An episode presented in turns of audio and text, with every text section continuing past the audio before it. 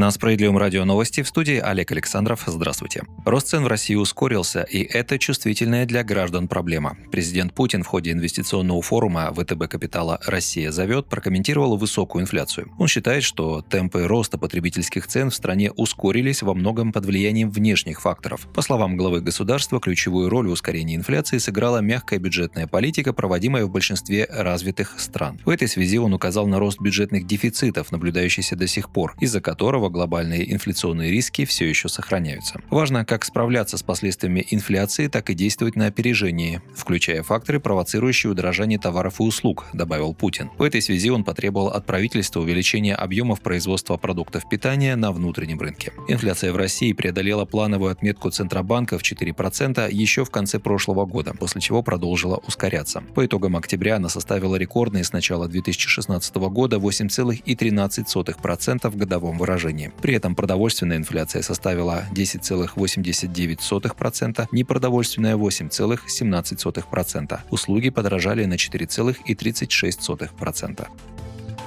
Еще одним поручением Кабинету министров президент страны указал подготовиться к распространению штамма омикрон. Со слов Владимира Путина, в ближайшие недели станет понятно, насколько серьезны последствия нового штамма. Важно сохранять повышенную готовность системы здравоохранения, включая запасы лекарств, кислорода, резерв коек и наиболее эффективные протоколы лечения болезни, приводит заявление российского лидера РИА Новости. Теперь у правительства есть недельный срок на подготовку обновленного плана действий в связи с риском распространения нового штамма коронавируса. Тем временем эксперты не исключают повторение локдауна в стране, если ситуация начнет выходить из-под контроля. Во Всемирной организации здравоохранения предупреждают, что даже переболевшие коронавирусом люди могут заразиться омикроном с большой вероятностью из-за множества мутаций в S-белке, необходимом патогену для того, чтобы проникнуть в клетку организма. Сегодня Роспотребнадзор заявил о необходимости сократить с трех до двух суток срок действия ПЦР-теста в России из-за штамма омикрон. Решение пока не принято. Симптоматика омикрона проявляется и у молодых людей, и даже у детей. Это сильнейшее чувство усталости, головная боль, высокая температура вместе с учащенным пульсом. При этом привычной при ковиде потери обоняния и вкуса чаще всего не происходит.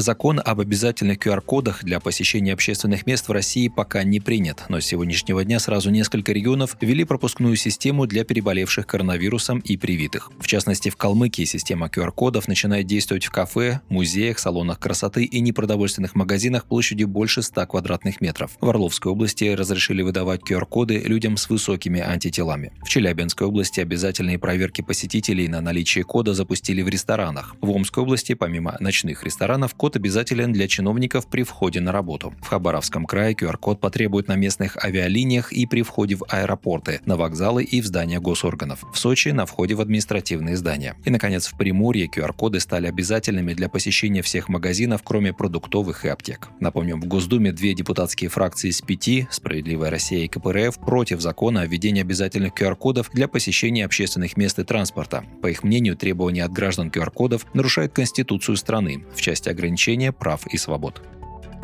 Тарифы на перевозку грузов железнодорожным транспортом в новом году вырастут почти на 7%. Правительство России предварительно согласовало проект решения по инвестпрограмме и финансовому плану РЖД, в том числе по уровню индексации тарифов. Решение планируется принять в четверг. Источник в аппарате правительства подтвердил согласование позиций и основные цифры документа, указывает РБК. Индексацию тарифов на перевозку грузов планируется утвердить на уровне 6,8% в 2022 году. В 2023 и 2024 годах она составит 6 6,6 и 6,1% при сохранении текущих инфляционных ожиданий, цитирует источник материалы правительства. При этом прогноз Центрального банка по инфляции на 2022 год находится в диапазоне от 4 до 4,5%. Таким образом, РЖД одобрили повышение тарифов на грузоперевозки в полтора раза выше планируемой инфляции.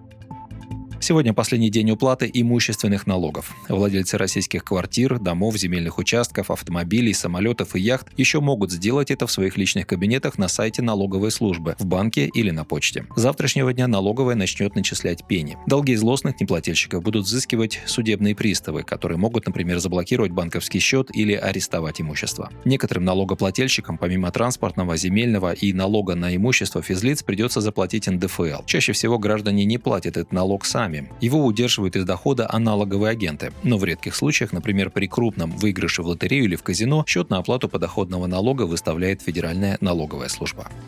Вы слушали новости. Оставайтесь на Справедливом радио. Будьте в курсе событий.